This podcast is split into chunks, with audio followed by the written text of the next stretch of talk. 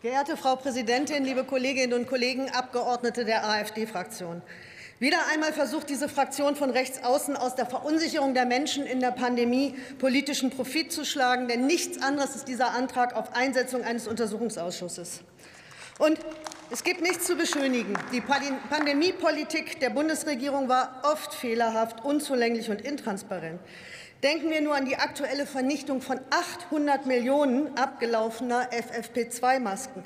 Die hätte man doch besser schon vor Wochen verschenken können.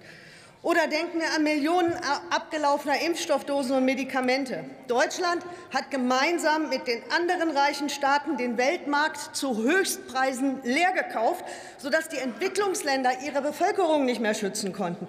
Das ist eine moralische Katastrophe ersten Ranges. Aber das will die AfD natürlich nicht untersuchen lassen. Und schon deshalb ist dieser Antrag abzulehnen. Und auch hierzulande kamen viele Entscheidungen leider zu spät oder waren nicht zielgenau. Das hat unnötiges Leid und unnötige Todesfälle verursacht.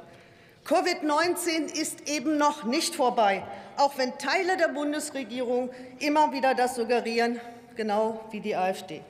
Letzte Woche sind über 600 Menschen an und mit Covid-19 gestorben. Seit Januar schon mehr als im gesamten Jahr 2020. Und deswegen müssen wir uns auch weiterhin jederzeit die Frage stellen, welche Einschränkungen für alle Menschen verhältnismäßig sind und welche Kosten wir der Gesellschaft zumuten müssen, um Menschenleben und Gesundheit zu schützen. Und an dieser ernsthaften Debatte sind Sie von der AfD überhaupt nicht interessiert, weil Sie sich nämlich entschlossen haben, der parlamentarische Arm von Schwoblern und Verharmlosern zu sein.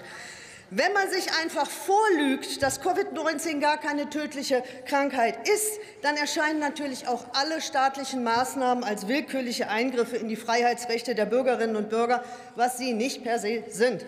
Und in Ihrer Rolle als parlamentarischer Arm der Verschwörungsszene sind Sie allerdings auch wieder unglaubwürdig.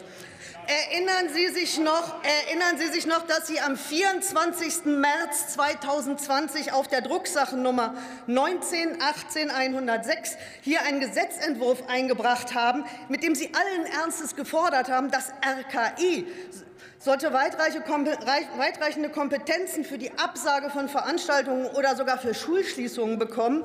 Und die Bundesregierung sollte den Ländern und Kommunen sogar Weisungen erteilen können, um nachlässiges Verhalten zu bekämpfen. Meine Damen und Herren, erinnern Sie sich nicht, vielleicht sollten Sie erst mal in Ihrem eigenen Laden einen Untersuchungsausschuss aufmachen.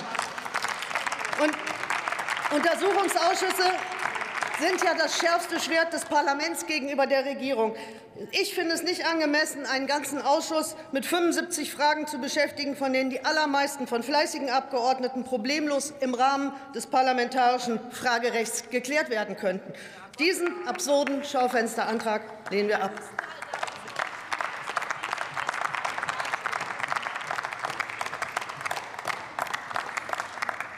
Das Wort hat der Kollege Stefan Thome für die FDP-Fraktion.